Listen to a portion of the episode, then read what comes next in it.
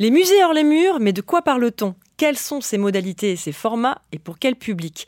Les réponses aujourd'hui dans Sans réserve, le podcast du Quai des Savoirs.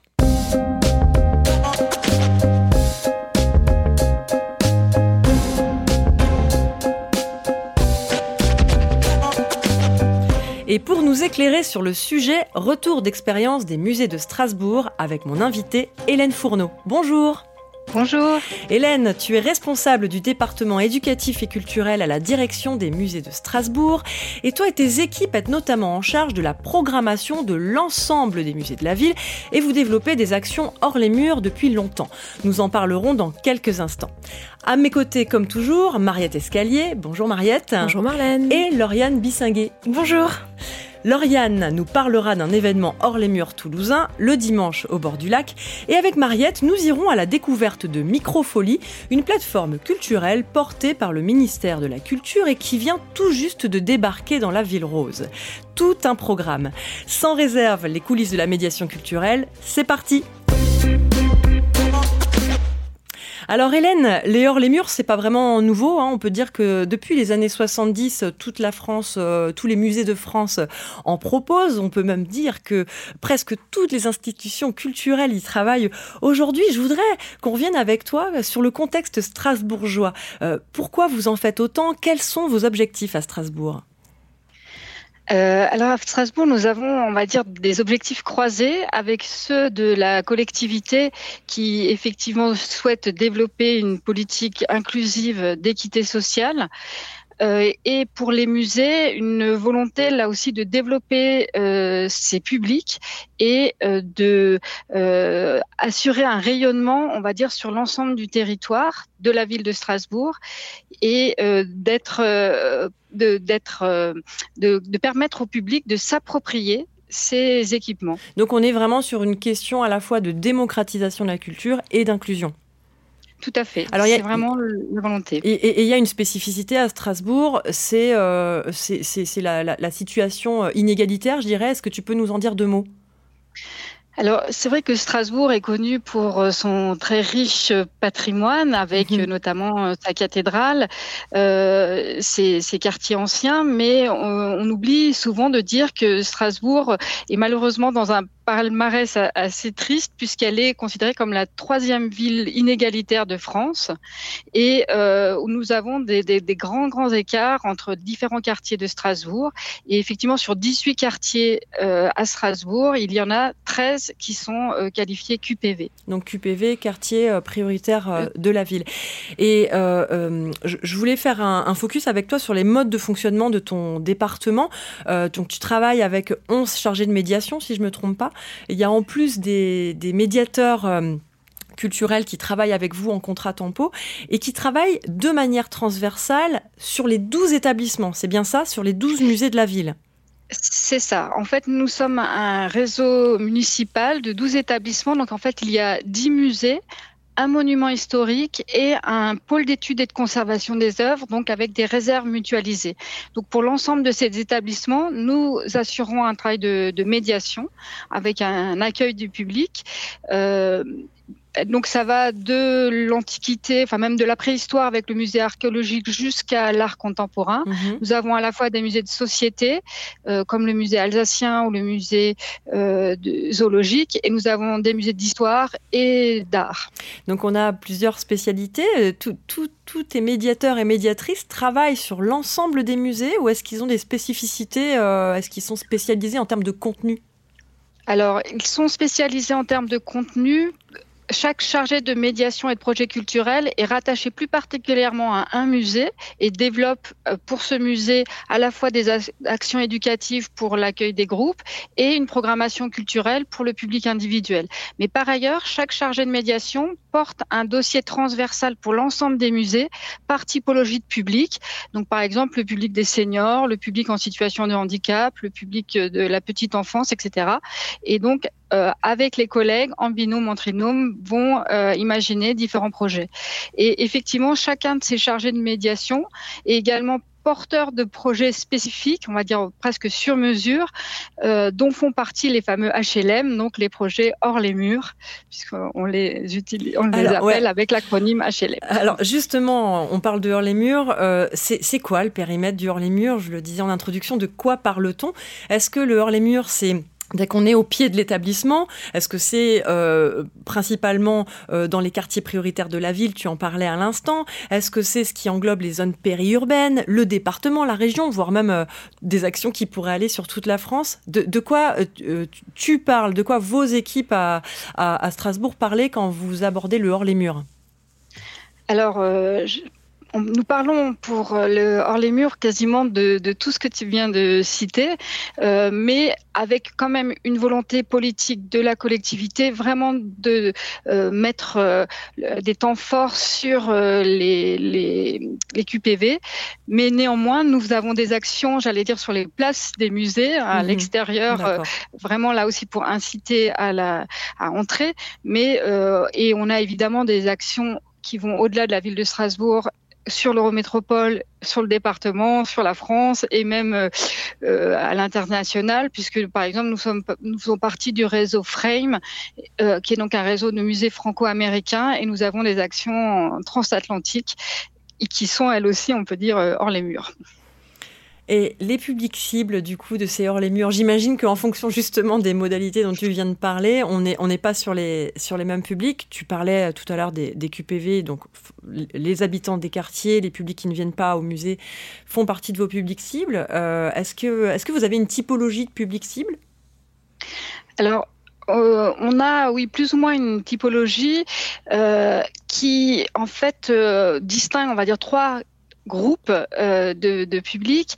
Euh, tout d'abord, finalement, les, connaisseurs, les gens qui seraient déjà familiers euh, ou déjà qui fréquentent les, musées, mhm. parce que nous les ciblons presque en priorité pour leur donner ensuite le statut d'ambassadeur et donc d'aller sur le terrain dans les quartiers repérer déjà ces personnes qui sont déjà connaisseurs. Comment vous les trouvez ces connaisseurs D'où ils viennent? Vous, les, captez via euh, les newsletters de vos musées? Vous les cherchez en face publique euh, quand ils sont euh, là dans vos expositions? Alors c'est souvent effectivement des, partenaires avec qui on a déjà une longue collaboration, qui vont être euh, encadrants de groupes, qui vont être responsables de structures, qui vont être dans des associations localisées. Euh, et aussi parce que nous avons à Strasbourg une association qui s'appelle Tôt ou Tard, avec un jeu de mots sur tard, donc T apostrophe ART, donc qui fédère en fait toutes les associations socio-culturel de Strasbourg et c'est vrai que c'est souvent par ce par ce biais-là qu'on va repérer en fait euh, euh, justement ces fameux ambassadeurs ou relais qui vont nous permettre déjà d'implanter euh, enfin de, faire nos, propositions en fait de projets hors les murs. Donc l'idée c'est de travailler avec eux. En fait, ces ambassadeurs sont mm, quelque part des personnes qui peuvent vous permettre euh, euh, d'accueillir ou d'installer euh, des actions hors les murs au sein de leurs structures, leurs établissements ou dans leur quartier s'il s'agit d'acteurs locaux associatifs par exemple. C'est ça, c'est tout à fait ça. Et ça va aussi dans l'autre sens, c'est-à-dire que c'est aussi eux qui parfois nous envoient des propositions de projets et euh, voilà et qu'on va pouvoir euh, étudier euh, ensemble. Donc ça c'est le premier groupe. Le deuxième groupe ce serait justement les non connaisseurs, les gens peu familiers de des musées, mais aussi plus largement de, la culture ou des équipements culturels. Et donc là, on passe par le, la première catégorie de groupe pour les toucher, mais on fait aussi, euh, ça, enfin en fonction, si c'est vraiment pour du public individuel, on va aussi utiliser effectivement les newsletters, les, les réseaux sociaux, mmh. où euh, nous sommes aussi très euh, euh, volontaires dans les pratiques des, euh, de ce qui s'appelle les petits déjeuners culturels, en fait, qui sont organisés dans les différents quartiers de Strasbourg, où euh, se rencontrent justement les acteurs culturels des quartiers et où nous pouvons là aussi rencontrer les habitants. Et puis nous, participons aussi régulièrement aux ATP, donc les, ateliers territoriaux de proximité qui sont organisés par la ville, là aussi dans les quartiers, sur différentes thématiques et euh, où on peut rencontrer directement les habitants. D'accord. Et le troisième, la troisième catégorie alors? Et la troisième catégorie, là, c'est ce qu'on appelle plus généralement les, publics empêchés, c'est-à-dire euh, les personnes, par exemple, en, maison de retraite ou en EHPAD, euh, les personnes hospitalisées ou les personnes euh, à la maison d'arrêt de, la ville de Strasbourg. Donc, qui potentiellement ne peuvent pas se déplacer dans les musées ou alors, enfin, potentiellement ou sur une période donnée, n'ont pas accès au musée. Donc là, on va aussi faire des actions ciblées pour, euh, pour ces publics-là. Tu as, tu as des éléments chiffrés ou pas sur euh, la répartition en fait de de, de, de, ce temps de travail entre guillemets euh, Tu parlais de différents types de publics. Tout à l'heure, tu parlais des QPV. Tu disais que c'était quand même ce qui était dans, vos objectifs prioritaires. Tu, tu, tu, sais à peu près quel pourcentage de temps est alloué à chacun de ces types de dossiers? Alors, euh, non, on n'a pas vraiment de, chiffres. Par contre, ce qu'on sait, euh, c'est que ce sont effectivement des dossiers très chronophages et que généralement, ça touche un public quand même limité. Donc, ça va être une action, les, grands projets hein, qui, peuvent se déployer sur une année, on le sait, c'est vraiment quelque chose qui va demander du temps, euh, le temps justement d'être identifié, d'identifier aussi les, partenaires avec qui on va travailler et, euh, les bénéficiaires, et puis euh, ça peut être effectivement un petit groupe de personnes. Donc, d'où la nécessité d'être soutenu par notre hiérarchie et par notre tutelle de la direction de la mhm. culture. Parce que pendant ce temps, c'est clair qu'on n'accueille pas euh, euh, des, centaines ou des milliers de groupes scolaires, euh, par exemple, dans les musées. Enfin, en tout cas, ça veut dire que sur le temps, la, gestion du temps de travail, on, on est prêt à accorder un temps spécifique pour ces actions. Lauriane? J'avais une petite question. En fait, je me demandais si c'était les mêmes médiateurs qui étaient mobilisés en face publique et qui faisaient aussi les actions hors les murs, ou est-ce que c'est divisé? Euh, c'est généralement les mêmes. Donc, euh, donc la, distinction hein, qu'on fait dans notre équipe, c'est que on parle de chargé de médiation pour les personnes qui coordonnent en fait la mhm. médiation, donc qui sont permanents, qui, qui, que j'encadre, et les médiateurs qui sont donc euh, soit vacataires, soit euh, agents du centre de gestion du Barin, et qui eux interviennent effectivement ponctuellement sur des animations donc en face à face. Mais pour les actions hors les murs, ça reste quand même prioritairement les chargés de médiation.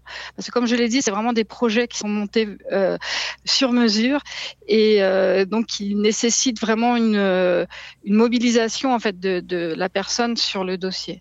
Alors, on parlait des publics qui ne viennent pas au musée, les, non-connaisseurs. Je propose d'écouter Lauriane qui a voulu mettre en lumière un événement annuel toulousain où acteurs culturels vont justement à leur rencontre au quartier de la Rainerie. C'est le Zoom sur Écoscience.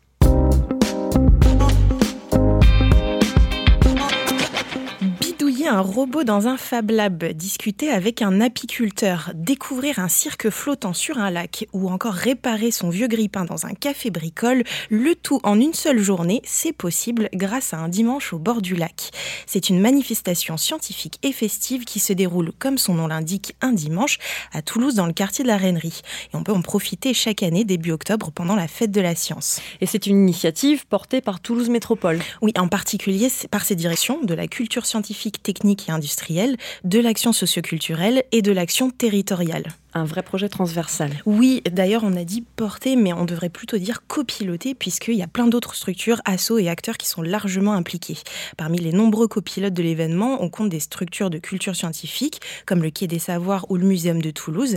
Elles sont partie prenante dans la programmation, mais s'engagent aussi dans une démarche d'ouverture et de dialogue avec les autres structures participantes, qu'elles soient du quartier de la Rainerie ou d'autres villes de la région toulousaine. À chaque édition, on a tout un tas d'animations ludiques sur la journée. Il y en avait une quarantaine l'an passé, avec des rencontres, ateliers, spectacles, jeux, des expos, mais aussi des visites patrimoniales de sites méconnus comme le château de la Rainerie, qui date du XVIIIe siècle et qui ouvre exceptionnellement ses portes pour l'occasion.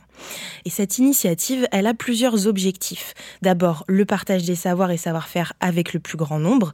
La journée touche en partie des personnes qui ne viennent pas ou peu dans les structures culturelles. Et autre objectif que je trouve super important, c'est la volonté de créer un lien social par la valorisation d'un quartier prioritaire de la politique de la ville.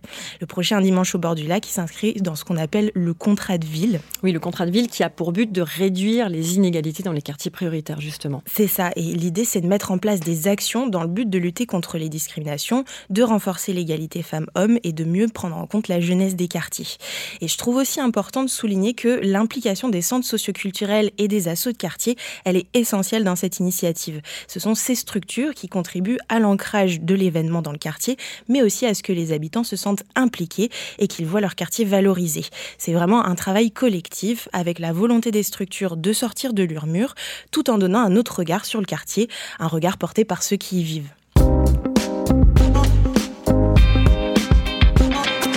Merci Lauriane. Et pour plus d'infos, rendez-vous sur ecosciencesud.fr. Euh, Hélène, j'imagine que ce qu'on vient d'entendre euh, vous, fait écho. À Strasbourg, vous menez donc beaucoup d'actions dans les quartiers, on, l'a déjà évoqué. Est-ce que vous proposez aussi ce type d'événement euh, Plusieurs musées qui travaillent ensemble sur un événement plutôt festif, comme ça, avec les habitants de quartier? Oui, c'est oui, nous le faisons aussi. Nous l'avons fait, par exemple, avec euh, le musée historique et le musée archéologique à l'occasion de, fouilles entreprises dans un quartier à la suite des, des travaux pour le tram. Et effectivement, où on a découvert un certain nombre de, vestiges euh, romains. Et euh, vraiment pour intégrer euh, les, habitants du quartier à ces découvertes, on a fait aussi ce genre d'activité. De, par exemple, dans les jardins familiaux de, ce quartier, on a fait pousser des, plantes qu'on mangeait à l'époque romaine et on a fait des recettes avec les, personnes du quartier, donc les familles du quartier, à partir de, de ces plantes et des dont on pouvait voir aussi des reproductions sur, euh, sur des monuments au musée archéologique. Et justement, revenons sur, euh, sur toutes les typologies ou, les formats de hors les murs que vous, que vous proposez. On en a discuté euh, quelques-uns depuis le, début de l'émission. Est-ce que vous pouvez nous, nous, parler, nous faire une synthèse un peu de, des différents types de formats de, de hors les murs que vous montez avec vos équipes? Alors, euh, on a effectivement différents formats, différents outils de, de médiation. Donc, ça peut être, euh, euh j'allais dire, les, les, les, classiques mallettes pédagogiques, là aussi qu'on voit un petit peu dans, dans tous les musées, euh, avec, euh, par exemple, des, des, des, artefacts ou des objets non inventoriés des collections qu'on peut prêter dans ces mallettes. Donc, soit avec un, un mode d'emploi, soit avec carrément la présence d'un médiateur qui vient faire Mhm. une, intervention avec ces mallettes. On a aussi, euh, par exemple, mis en prêt les spécimens du musée zoologique. Oui, adopte un euh, animal. Voilà, c'est ça, adopte un animal du musée zoologique, puisque nous sommes euh, actuellement en travaux de rénovation pour ce bâtiment qui devrait réouvrir en fin 2024. Et donc, on s'est dit que pour que les collections puissent encore être disponibles, on a mis en place ce dispositif qui euh, est ouvert. Alors moi je le souhaitais euh, à, tous les habitants, mais finalement ce ne sont que les structures euh, éducatives ou, ou, socioculturelles qui peuvent les adopter, on va dire. Mais à charge, par exemple pour la structure, quand elle adopte un animal, de monter une programmation culturelle, scientifique ou sociale dans son établissement. D'ailleurs, je, je, pense à, je ne sais plus quel établissement a emprunté les spécimens de loups. Vous allez vous allez tu vas nous éclairer. Euh, j'avais vu que euh, avec les loups, il y avait également eu des prêts de, de vidéos d'art contemporain, des estampes, donc qui venaient des autres musées, c'est ça? C'est ça, tout à fait. Donc il y a vraiment euh, la, volonté aussi à Strasbourg de, profiter de la force de notre réseau, mhm. puisque comme je vous le disais, donc ça va de l'Antiquité jusqu'à l'art contemporain, et euh, nous sommes vraiment euh, dans cette envie de faire circuler les publics sur l'ensemble des collections. Et c'est vrai que quand on fait ce genre de projet, on essaye vraiment de les monter euh, en réseau.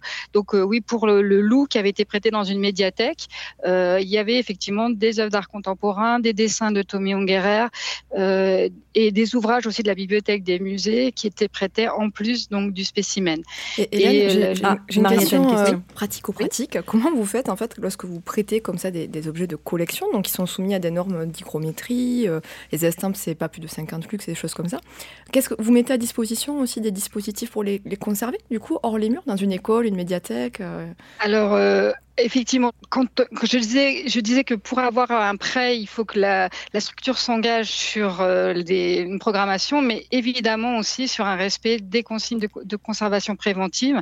Donc, euh, il y ait effectivement un climat euh, enfin, de qualité, et puis qu'il y ait évidemment une surveillance aussi, que la pièce puisse être mhm. euh, au moins sous surveillance ou en tout cas euh, fermée euh, quand le, public n'y a pas accès. Et puis, mais évidemment, le choix de ce qu'on va prêter dépend aussi de ça. C'est-à-dire qu'on va prêter plutôt des multiples, justement des vidéos qui sont quand même plus facilement transportables, par contre, pour les spécimens, c'est clair que là, on fait quand même euh, une demande en préfecture pour déplacer euh, les spécimens. enfin, c'est comme un prêt pour une exposition euh, à l'extérieur. Hein. donc, c'est quand même des conditions complexes. Donc, c'est la raison pour laquelle, effectivement, on s'est aussi cantonné à certaines structures et pas une proposition tout public, on va dire. Ouais, c'était trop compliqué à mettre en œuvre. Voilà. Mais euh, je, ne désespère pas parce que c'est vrai qu'on a aussi une artothèque à, Strasbourg qui fonctionne quand même sur le prêt d'œuvres chez les particuliers. Donc euh, pourquoi pas euh, aussi. Ça fait partie des perspectives. tu l'as, tu l'as en tête, on l'entend.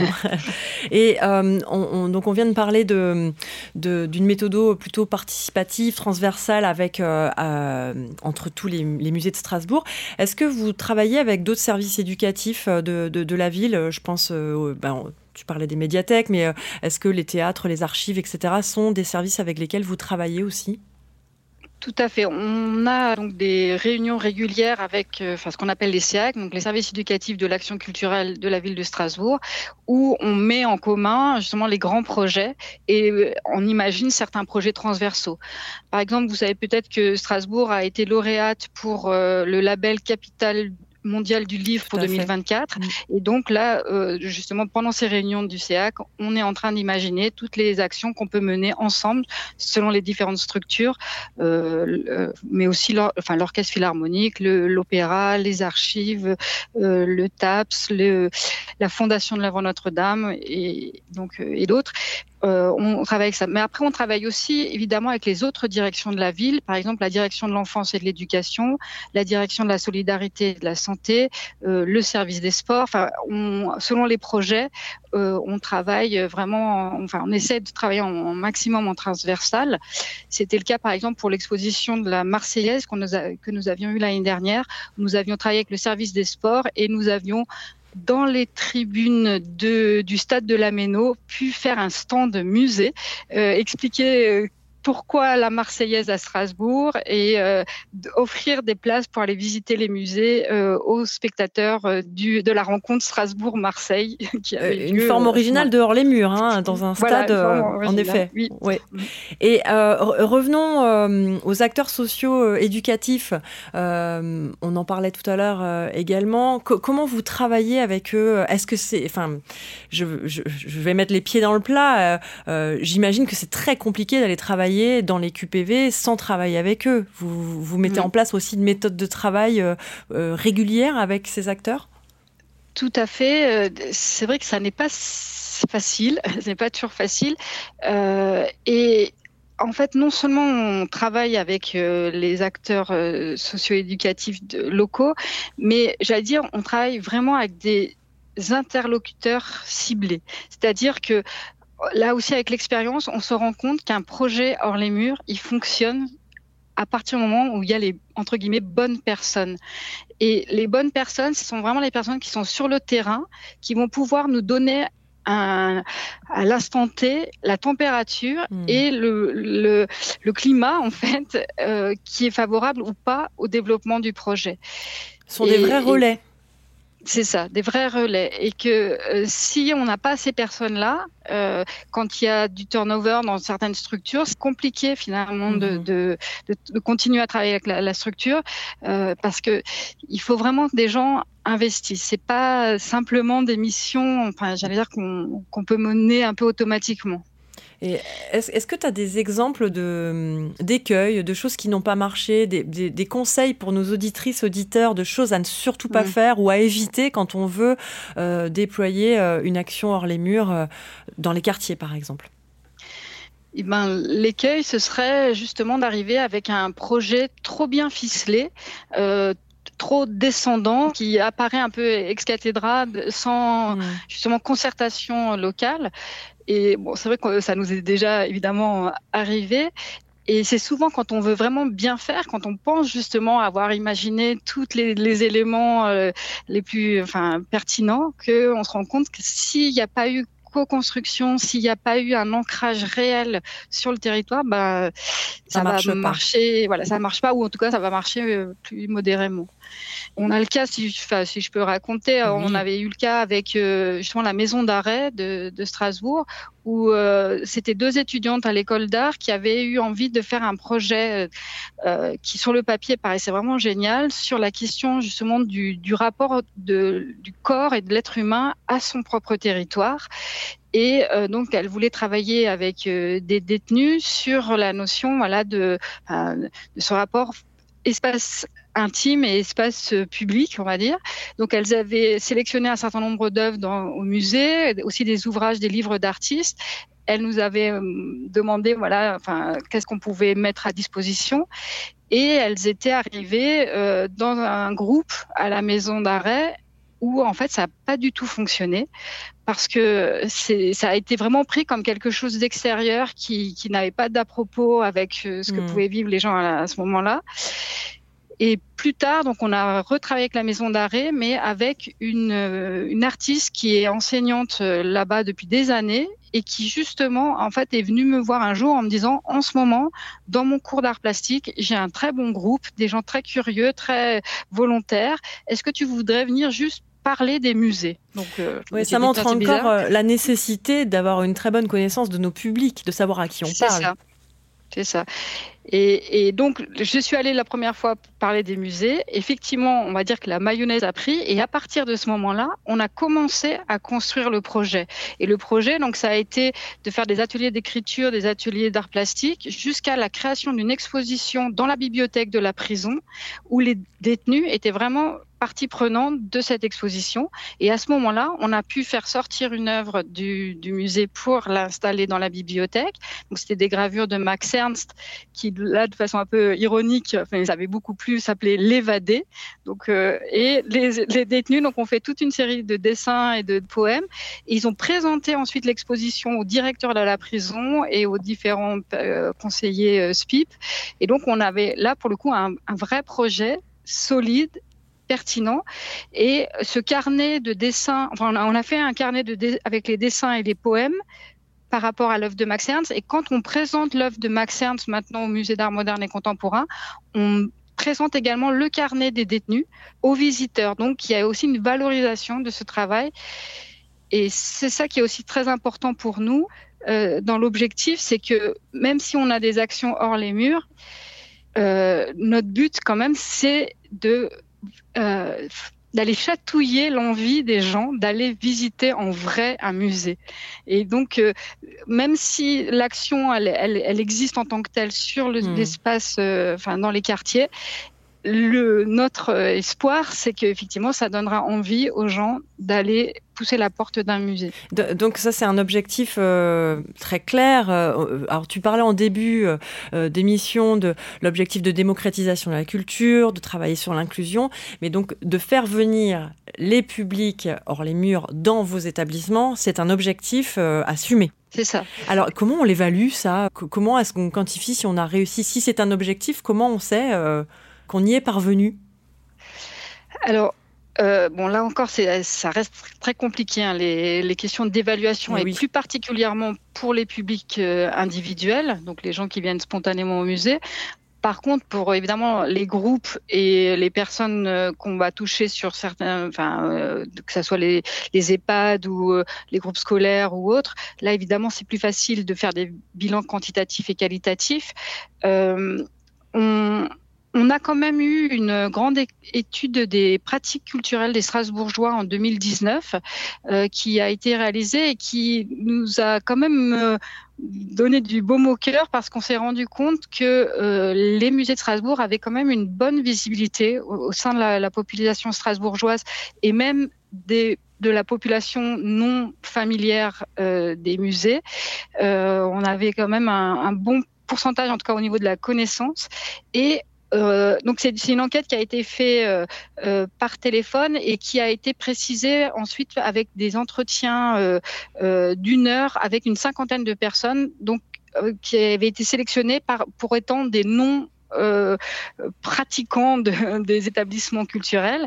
Et donc, dans cette enquête plus fine, on avait vu qu'effectivement, un certain nombre de personnes parlaient d'actions qu'on avait pu faire dans les quartiers et qui, avait, qui leur avait donné envie d'aller ensuite euh, au musée. Donc ça reste ponctuel, et oui, mais ça, ça permet quand même d'avoir quelques éléments de bilan qui sont plutôt, mm. euh, plutôt positifs. Euh, je, je, voudrais terminer avec un sujet euh, qui, qui, me semble intéressant. C'est un tout nouveau dispositif innovant euh, sur lequel tes équipes et toi travaillez et qui permet de penser et pratiquer les musées autrement, le Muséolab. Est-ce que tu peux nous en dire deux mots? Voilà, alors le Muséolab, c'est effectivement euh, quelque chose qu'on a mis en place depuis deux ans, enfin même déjà depuis la période euh, Covid, euh, dans l'idée de créer des temps et des espaces avec les publics pour imaginer des nouveaux outils de médiation, pour prototyper euh, des nouveaux supports avec, euh, avec le public. Donc, on organise régulièrement des, des rencontres, euh, un peu à la manière justement des, des, des Fab Labs ou par exemple de Muséomix, que vous connaissez eh sûrement. Donc, voilà, de, des invitations qui sont faites au public, euh, par exemple pendant les journées du patrimoine, de venir imaginer euh, quel de cartel on pourrait faire dans un musée. Donc, euh, par exemple, est-ce que c'est des cartels vidéo? Est-ce que c'est des cartels, euh, euh, justement, des paroles de visiteurs, etc. Et et donc pour ce faire, on, est vraiment euh, voilà de, avec des spécialistes de la médiation, des spécialistes du numérique et des différentes, euh, enfin du numérique, mais plus largement, enfin des, des, des supports techniques, on va dire, et, euh, et, et, donc des, des, du public, des habitants.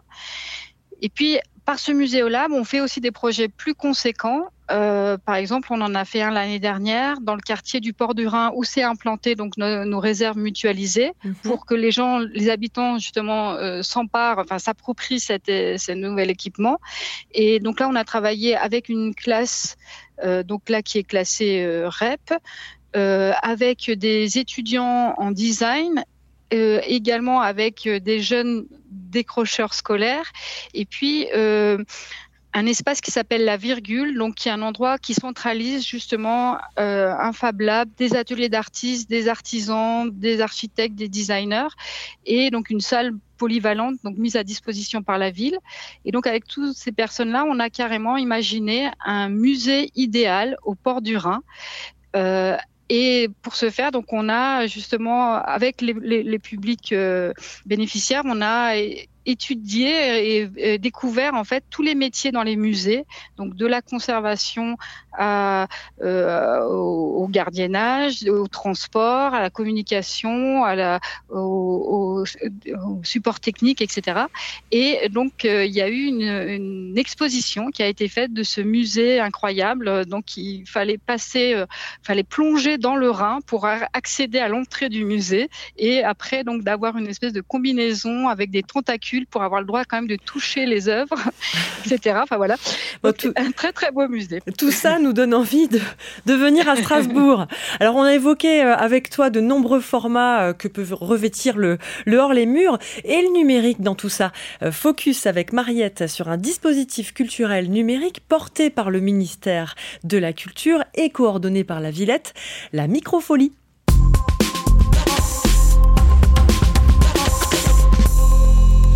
La microfolie, c'est une sorte de musée numérique en fait, hein, qui va permettre aux collections des musées de rayonner en dehors de leurs murs sur tous les territoires pour lutter contre les zones blanches culturelles, comme les zones rurales ou les QPV.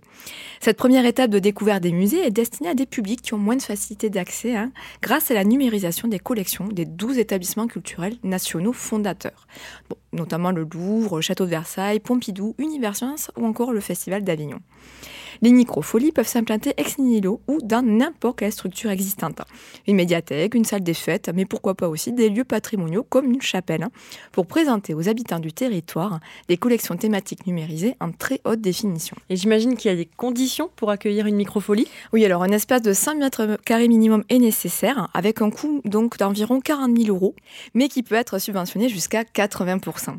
L'accompagnement réalisé par la Villette permet aussi aux porteurs du projet et aux microfolies du réseau d'accéder à un ensemble de ressources partagées allant de la conception à l'animation.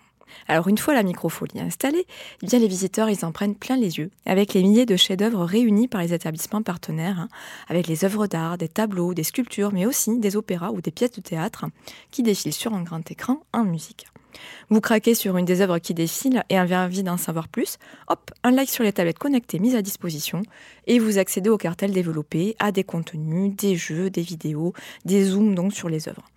D'autres modules peuvent également compléter ce dispositif comme un Fab Lab ou encore des casques de réalité virtuelle hein, qui vont permettre des expériences immersives dans ces œuvres, mais pas que du numérique, hein, puisque d'autres activités de médiation humaine peuvent également accompagner cette offre des conférences, des ateliers d'activités manuelles, des spectacles si la salle dispose d'une scène.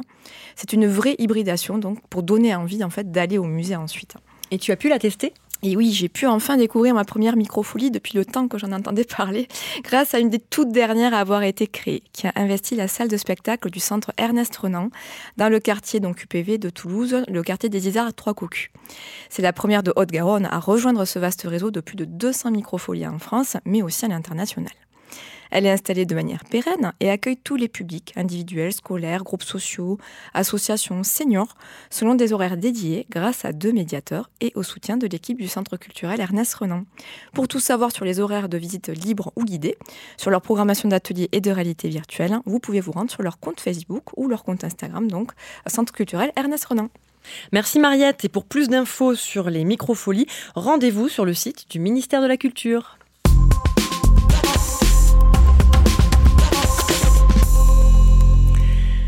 Sans réserve, c'est fini pour aujourd'hui. Un grand merci à mon invité Hélène Fourneau.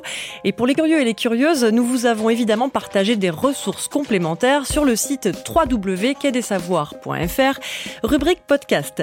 N'hésitez surtout pas à nous suivre et à en parler autour de vous. Faites du bruit sans réserve, une émission préparée et présentée par Marlène Stricot avec Mariette Escalier et Lauriane Bissinguet.